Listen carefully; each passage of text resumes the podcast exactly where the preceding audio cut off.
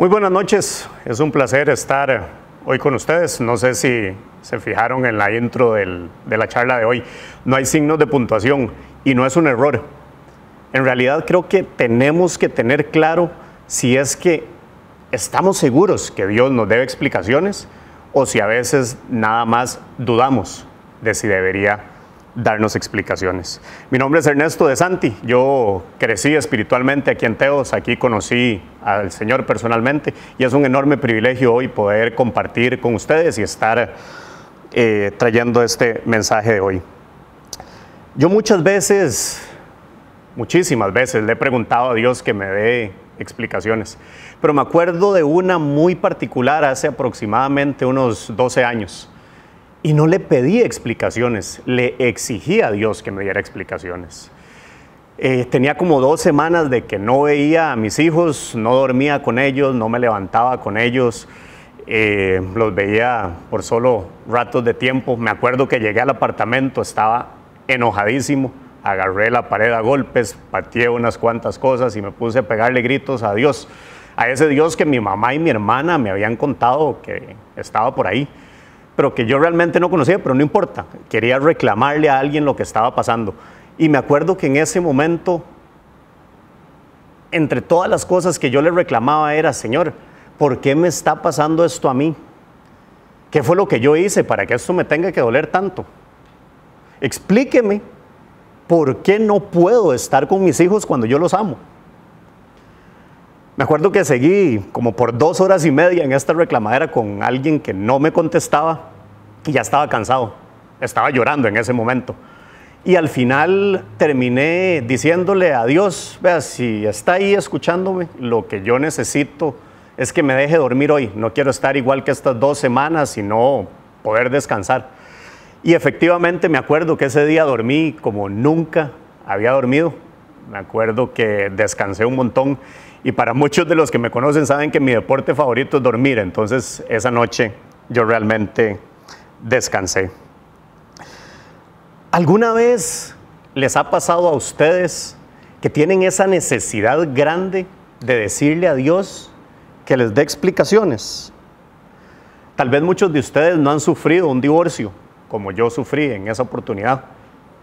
Pero tal vez cuando le decretaron esa enfermedad grave, tal vez en el momento aquel en el que usted se tuvo que ir de su casa, cuando perdió un examen en la U o en el cole, tal vez ese momento cuando perdió aquel trabajo o cuando se le murió un ser querido, cuando chocó en carro.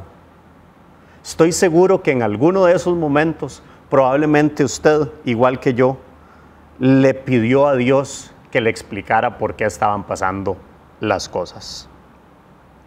Ustedes saben por qué yo creo que yo le pedí a Dios que me diera una explicación o porque yo creía que necesitaba una explicación de Dios. Creo que es básicamente porque no tenía una relación personal con Él. Creo que es porque no lo conocía. Yo había escuchado mucho, como les decía, de Dios, pero realmente no tenía una relación de confianza con Él. Hoy quiero que usemos la historia de Job como un ejemplo para contarles si este personaje nos puede ayudar a entender algunas de las cosas, algunos de los momentos por los cuales nosotros creemos que Dios nos tiene que dar explicaciones. Este personaje, Job, dice la Biblia en Job 1.1, en la región de Uz había un hombre llamado Job, que vivía una vida recta y sin tacha, y que era un fiel servidor de Dios, cuidadoso de no hacerle mal a nadie. Nos cuenta la historia que Job era el hombre más adinerado de todo el oriente. No les voy a dar muchos más detalles de la historia de Job. Hay un libro completo en la Biblia, los invito a leerla, es buena. Realmente tiene cosas interesantes que aprender. Y dice la historia que Dios estaba reunido con todos sus ángeles, que estaban ahí en el cielo y que en ese momento llega Satanás y que le pregunta a Dios que a dónde andaba. Satanás le contesta que acababa de recorrer el mundo. Entonces Dios en ese momento le dice, y lo vemos en Job 1.8, ¿te has puesto a pensar en mi siervo Job? volvió a preguntarle al Señor, no hay en la tierra nadie como Él. Es un hombre recto e intachable, que me honra y vive apartado del mal. Claro, Dios le está diciendo esto a Job y como a Dios, perdón, y como el diablo no puede ver a nadie acomodado, lo primero que hace es que le dice a Dios, claro, es muy fácil que Job esté feliz con usted y que cumpla con todas las cosas y que sea bueno por todos los regalos que usted le ha dado. Yo estoy seguro que si usted le quita los regalos que usted mismo le ha dado a Job, el Mae lo va a maldecir. En ese momento, Dios le autoriza al diablo a quitarle todas las posesiones a Job, pero le dice claramente que no le puede hacer nada a él. A partir de este momento, todo le empieza a salir mal a Job. Primero pierde todo lo material. Va diciendo la Biblia que pierde sus bueyes, que pierde sus asnos, sus camellos. Si lo contextualizamos, en ese momento Job lo que está perdiendo es su patrimonio. Todo lo valioso que tenía, todo lo adinerado se le está yendo. Pero la cuestión sigue, porque dice la Biblia que llega un fuerte viento y derrumba la casa donde estaban reunidos todos sus hijos. O sea, no solo se quedó sin casa, sino que también nos dice la historia que todos los hijos que estaban adentro se murieron. Señores, esto nos va narrando la historia que llega a enterarse Job en un solo día. O sea, ustedes se imaginan lo que es que le lleguen esta cantidad de malas noticias a uno en un solo momento. Y aún así, dice la historia, que, la que Job no pecó ni le echó la culpa a Dios. Hay una segunda reunión de Dios con todos los ángeles y de nuevo viene el diablo. Entonces Dios le vuelve a preguntar que por dónde andaba y el diablo le contesta que andaba recorriendo el mundo. En ese momento Dios le pregunta de nuevo que si vio a su siervo Job, que a pesar de todo lo malo que le pasó, él se mantenía íntegro y dice mi mamá que el diablo no puede ver a nadie acomodado, vuelve a decirle a Dios, claro, es muy fácil, los bienes materiales al final uno los supera, pero ¿qué pasa cuando ya es al físico de la persona a la que usted toca? Si lo hiere Dios, estoy seguro que Job va a maldecirlo. De nuevo, Dios le da permiso al diablo de lastimarlo y le da la orden, eso sí, que no lo mate.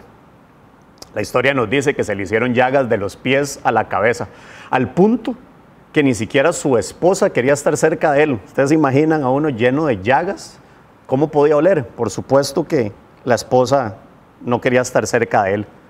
A pesar de todo lo que había pasado, es hasta mucho después en la historia donde Job le dice, reunido con unos amigos, que le va a presentar su defensa a Dios. Eso es un término muy abogado, así como yo, yo lo, me identifiqué con él.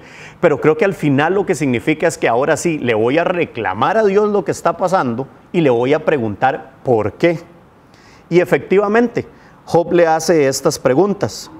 Primero, que cuáles han sido sus pecados, que por qué se esconde Dios de él, que por qué lo trata como a un enemigo que por qué quiere destruirlo.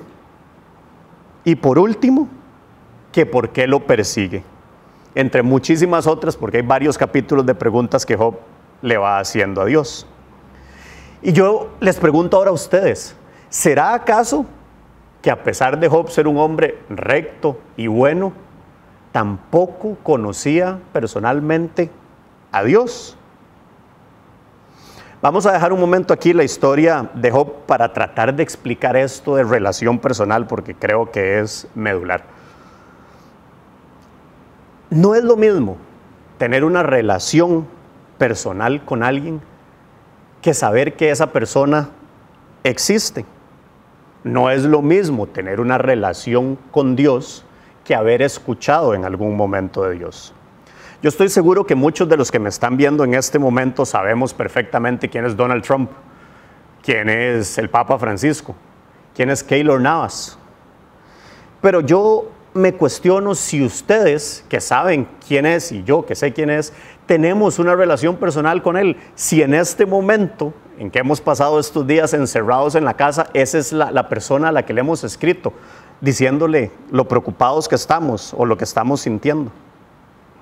Una relación personal, señores, se construye con el tiempo. Muchas veces tardamos años en conocer bien a una persona, que esa persona se vaya ganando la confianza de nosotros. Creo que cuando empezamos a conocer a alguien que realmente nos interesa, lo primero que hacemos es invertir nuestro tiempo hablando, muchas veces por teléfono, con salidas, mensajitos de texto, un montón de datos y de megas. Invertimos plata también, porque salimos a comer, salimos al cine. ¿Por qué? Porque queremos ir viendo qué es esa persona, qué nos quiere contar, porque ponemos atención a los detalles de las cosas que nos dicen. Si es una persona del otro género que estamos conociendo, normalmente nos fijamos en esos detalles porque luego queremos llegar como a decirle, vea, yo puse atención a aquello que usted me dijo me importó lo que usted me estaba contando. Y es que cuanto más conocemos a una persona, más personal se vuelve esa relación y empezamos de una manera automática a confiar más en esa persona. Yo me casé hace tres meses, 15 días y tres horas. De paso agarren volados, esto le sirve hoy, seno doble. Y al inicio yo no sabía quién era Michelle. La había visto en Teos. Más, la había visto en un estudio de Biblia, pero no la conocía realmente. Necesité muchas horas de salir a comer, de hablar, de mensajes, de texto, de teléfono, para poder tener la relación personal que tuve con ella y poder finalmente decirle, hey, ¿te querés casar conmigo? El 99% de nosotros los ticos y probablemente casi todos los que ahorita están viendo este mensaje, hemos oído hablar de Dios. Oír hablar de Dios no significa que lo conozcamos, no significa que tengamos una relación personal con Él. Y ustedes pueden estarse preguntando, bueno, ¿cuál es el WhatsApp de Dios para escribirle? O ahorita que estamos con todo esto y Zoom está de moda, ¿será que tiene una cuenta para que podamos hablar con él? ¿O cómo lo invito a salir a comer si estamos en el régimen de quédate en casa? Y bueno, no tengo una respuesta para eso. No podemos, no puedo decirles cómo contactar a Dios por ninguno de esos dos medios. Pero sí puedo compartir con ustedes dos herramientas que a mí en lo personal me han ayudado mucho a conocerlo y a tener una mejor relación personal con Él. La primera de estas herramientas es leer la Biblia. Y segunda de Timoteo 3:16 dice que toda, toda escritura está inspirada por Dios. Eso significa que es el mismo Dios el que nos dio lo que leemos en la Biblia. ¿Y para qué vamos a dejar que una persona nos cuente su punto de vista de Dios. ¿Para qué van a escuchar lo que Ernesto piensa de Dios si ustedes mismos, tomando la Biblia en sus manos, van a poder escuchar de Dios las historias de quién es Él? Me acuerdo hace muchos años cuando empecé mis primeros estudios de Biblia, que yo cuestionaba todo lo que me decía la dirigente en cualquier cosa que ella sacaba un versículo o algo, yo lo que pensaba es que lo estaba sacando de contexto para tirárselo a Ernesto, para que entonces Ernesto fuera un poco menos malo de lo que era en ese momento. Y el ejercicio que yo hacía era que me iba en la noche después del estudio a revisar la Biblia por todo lado, a buscar argumentos para poder llegar el estudio siguiente a debatirle a mi dirigente lo que me había dicho de la Biblia. Y es interesante porque yo al final lo hice para dar mi punto. Pero tengo que confesarles que esos ejercicios de buscar en la Biblia cómo discutir me ayudaron muchísimo a poder conocer a Dios. Me ayudaron a entender por qué es que Dios a veces me pide que le ayude a otras personas. Me ayudó a entender por qué los mandamientos que yo en ese momento decía, claro, son solo para fregar mi libertad, para que no disfrute, eran para protegerme, porque Dios sabía que iba a terminar equivocándome y haciendo mal algunas cosas. Porque al final, solo leyéndolo, sin que nadie me lo dijera, pude entender que era realmente lo que Dios estaba diciendo de él mismo. Y se los voy a poner en muy antico, no coman cuento, no coman cuento de nadie, vayan directamente a la fuente, lean directamente lo que Dios les dijo. Es más, los reto a que vayan y revisen si esa historia que yo les estoy contando de Job es verdad o me la estoy inventando. Si son nuevos en el tema de leer la Biblia, lo primero que les recomiendo es que busquen una versión fácil de leer. Dios habla hoy o nueva versión internacional. Va a ser en un lenguaje sencillo que podemos comprenderlo. Si están empezando no se enreden, no vayan por toda la Biblia buscando qué leer. Traten de ir a los evangelios. Los evangelios nos cuentan la historia de Jesús cuando estuvo aquí en la tierra compartiendo con nosotros. Y si igual que yo no tienen idea cuáles son los evangelios, son Juan, Lucas, Marcos y Mateo. Los títulos están grandes en la parte de arriba de la Biblia. Si ya tiene tiempo de estar leyendo la Biblia, no la lea por encima. Que no le pase igual que me pasa a mí a veces. Ah, eso ya lo leí, ya yo sé lo que dice. Léala profundamente. Recuerde lo que nos dice Hebreos 4:12, que ciertamente la palabra de Dios es viva y poderosa.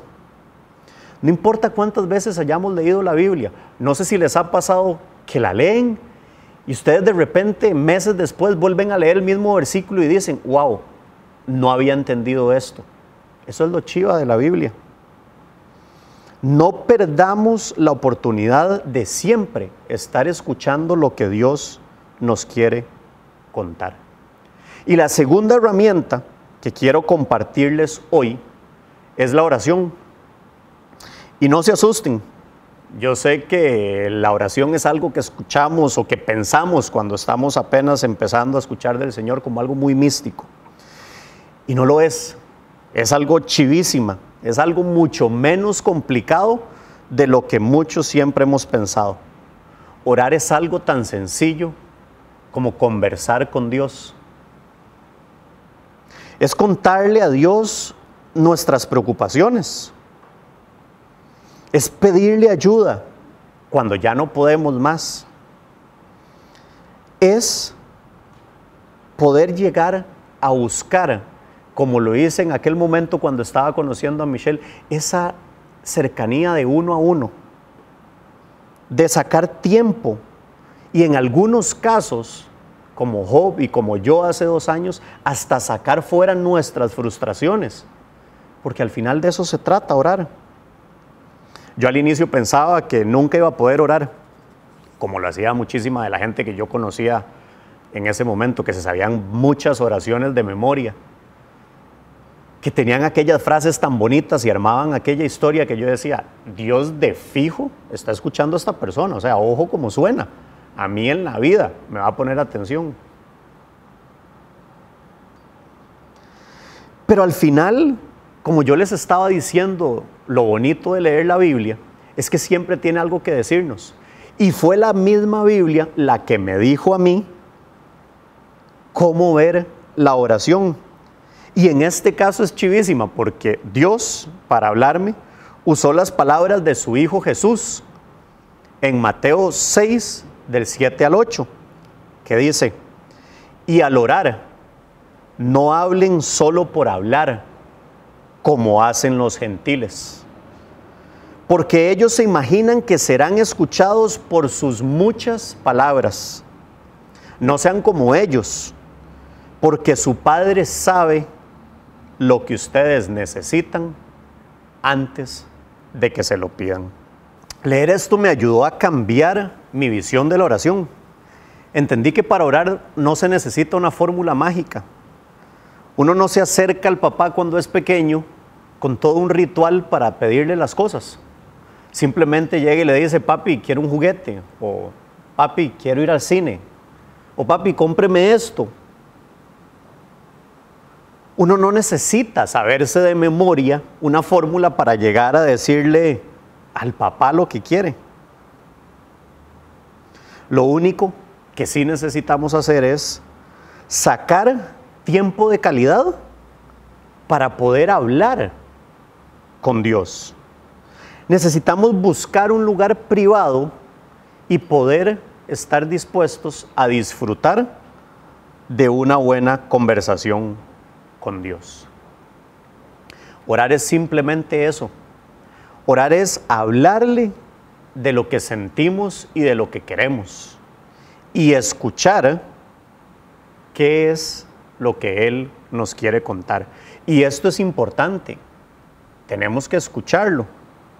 Ustedes se imaginan que cuando yo estaba empezando a conocer a Michelle, yo simplemente hubiera llegado a los lugares donde nos veíamos, hablar y hablar y hablar, dos horas de hablar, pagara la cuenta, me despidiera y me iba del lugar. Primero, no tendría esposa en este momento. Pero después no lo hubiera conocido. Si yo no le doy a la otra persona el espacio de decirme lo que piensa, de contarme sus cosas, ¿cómo lo voy a conocer? Entonces es importante que entendamos que la oración es en dos vías. Podemos contarle a Dios todo lo que queremos, pero también es importante que saquemos el tiempo para dejar que Dios nos hable, para escuchar qué es lo que Dios nos quiere decir. Yo estoy seguro que si conocemos mejor a Dios, vamos a poder tener una relación personal con Él y nos va a ser mucho más fácil confiar. No vamos a necesitar hacerle tantas preguntas porque lo vamos a ir conociendo. Volvamos a la historia de Job, porque creo que nos ayuda lo que Dios le contesta a Job a entender quién es Dios. Dios nunca le contesta a Job específicamente las preguntas que ahora les dije que Job le hizo, sino que muy interesantemente Dios le contesta con otras preguntas. En Job 38, del 2 al 4, Dios le pregunta, ¿quién eres tú para dudar de mi providencia y mostrar con tus palabras tu ignorancia? Muéstrame ahora tu valentía y respóndeme a estas preguntas.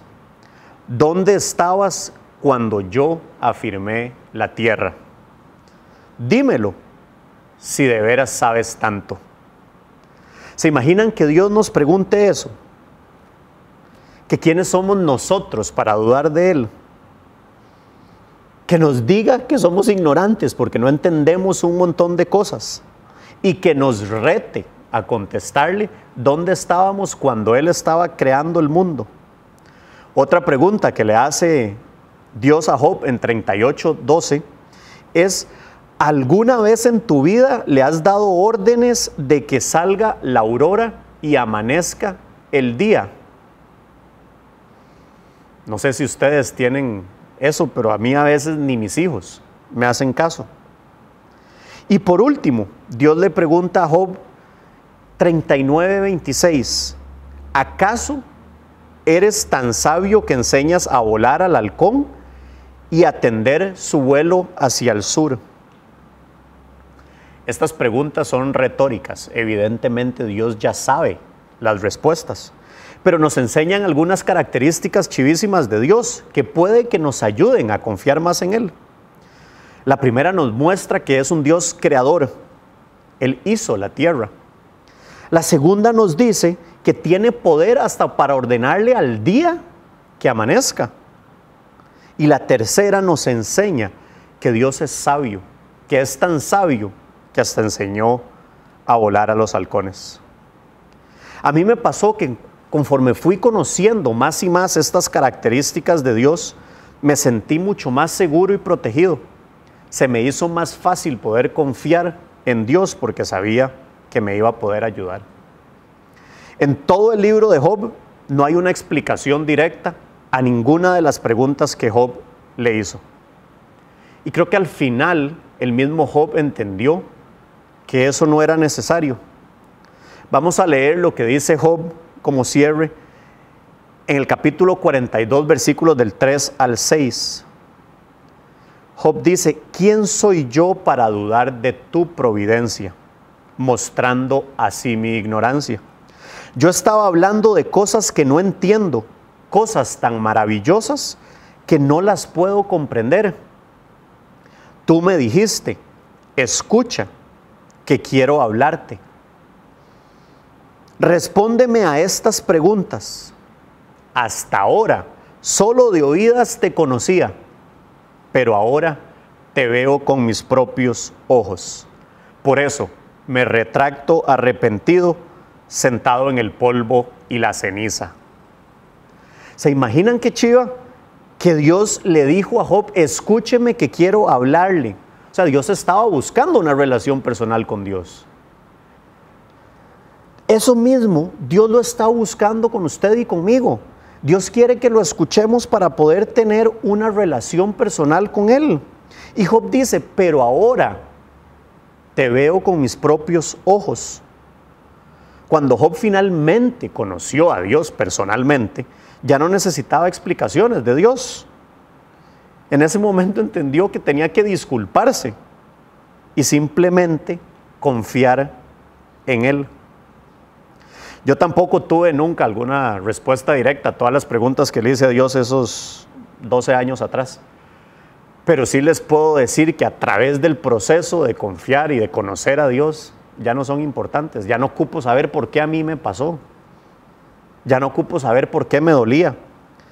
Porque aquel momento de dolor sirvió para cambiar mi vida, sirvió para acercarme a conocerlo a Él, sirvió para que confiara tanto en Dios que pudiera presentárselo a mis hijos y que hoy mis hijos tengan una relación personal con Dios.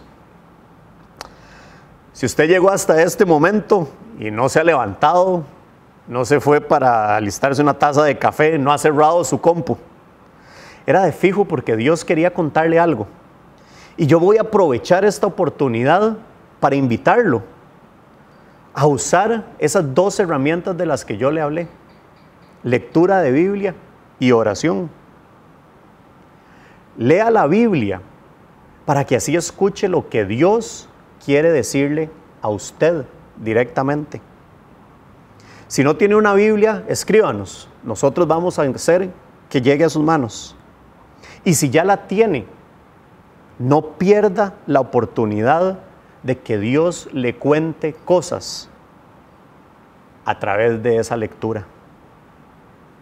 Y ore, teniendo siempre claro que orar es hablar con Dios. Que no hay una fórmula mágica para hacerlo Anímese a contarle sus preocupaciones, pídale consejos, pero como le dije, esté dispuesto a escuchar qué es lo que Dios quiere decirle a usted. No dejemos, señores, que la pereza, el miedo o los pretextos de sacar un tiempo para leer la Biblia y para orar nos dejen o nos roben la posibilidad de poder conocer personalmente a Dios. Si a usted aún no conoce a Dios, lo invito a unirse a un estudio de Biblia. A mí me ayudaron completamente para cambiar mi óptica. Y los que ya los conocemos, estrechemos esa relación personal con Dios, confiemos más en Dios y cuestionémoslo menos. Vamos a orar. Señor, quiero darte gracias infinitas por el privilegio que nos das de poder conocerte. Gracias porque eres tú, Señor, el que busca una relación personal con nosotros. Gracias porque muchos de los que estamos hoy escuchando este mensaje, Señor, en algún momento sentimos donde nos rescataste y nos llamaste. Gracias Padre porque nos facilitas el poder orar contigo. No es muy fácil, Señor, poder acercarse a personas de tanta importancia y tú nos abres las puertas de par en par para que lleguemos a tu presencia. Gracias por la Biblia, Señor, porque es un instrumento súper útil para conocerte cada vez más. Te quiero pedir por todas las personas, Señor, que están viendo hoy este mensaje y que tal vez tienen algún sufrimiento, algún dolor, han perdido su trabajo, Señor, en este tiempo de crisis y están preguntándose por qué les pasan esas cosas. Te pido, Señor, que por favor los conectes, que busquen la manera de que empiecen a formar esa relación personal contigo y que les permitas ver que es mucho más chiva confiar en ti que estarte cuestionando. Todo esto, mi Dios amado, te lo agradecemos en el poderoso nombre de tu Hijo Jesús. Para empezar a usar estas herramientas, quiero invitarlos a que se suscriban ahí en el, en el link. Hay, estudios de Biblia que pueden matricular fácilmente. Hay oración, como dijimos ahorita en la presentación. Entonces escriban en privado y alguien va a orar de una vez por ustedes. Buenas noches.